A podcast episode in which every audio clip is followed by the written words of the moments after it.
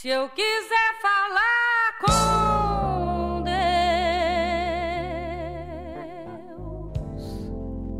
Não lembro perfeitamente como a professora do catecismo explicou, mas era algo como visão de raio-x, onde Deus via até através das paredes. Nossa, mas ele vê tudo, professora? A gente perguntava. Sim, ele vê tudo, ela respondia. Mas ele vê tudo, tudo, tudo, tudo mesmo? Insistíamos. Tudo, tudo, tudo, ela afirmava catecismicamente. Era duro aceitar aquilo tudo. Não por ser ilógico. Lógica de criança é diferente de lógica de adulto. A dificuldade vinha da ineficiência das folhas de parreira. Se Deus via tudo, então Deus via tudo. Entende o problema? A onipresença era mais simples de entender e aceitar.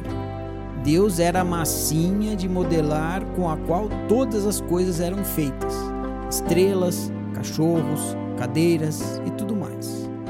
A onipotência também era simples e não incomodava. Deus era o que dava vida a todas as coisas feitas de massinha de modelar. Nosso problema era com a onisciência. Vez ou outra a pergunta ressuscitava. Mas Deus vê tudo, tudo, tudo, tudo, tudo, tudo, tudo, tudo, tudo mesmo, professor? Mal sabíamos nós, mas estávamos vivendo o mesmo drama de Adão. Queríamos pecar pecados pequenos, coisas de criança, como roubar frutas no pomar do vizinho, olhar meninas pela fechadura do banheiro, mas ainda assim não queríamos que Deus ficasse sabendo. Era o replay do pecado original.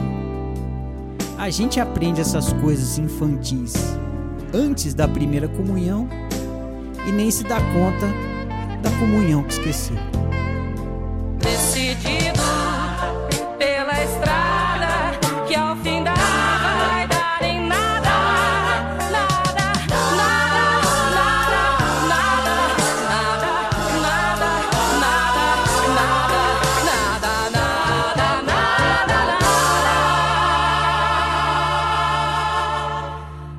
O que eu pensava encontrar.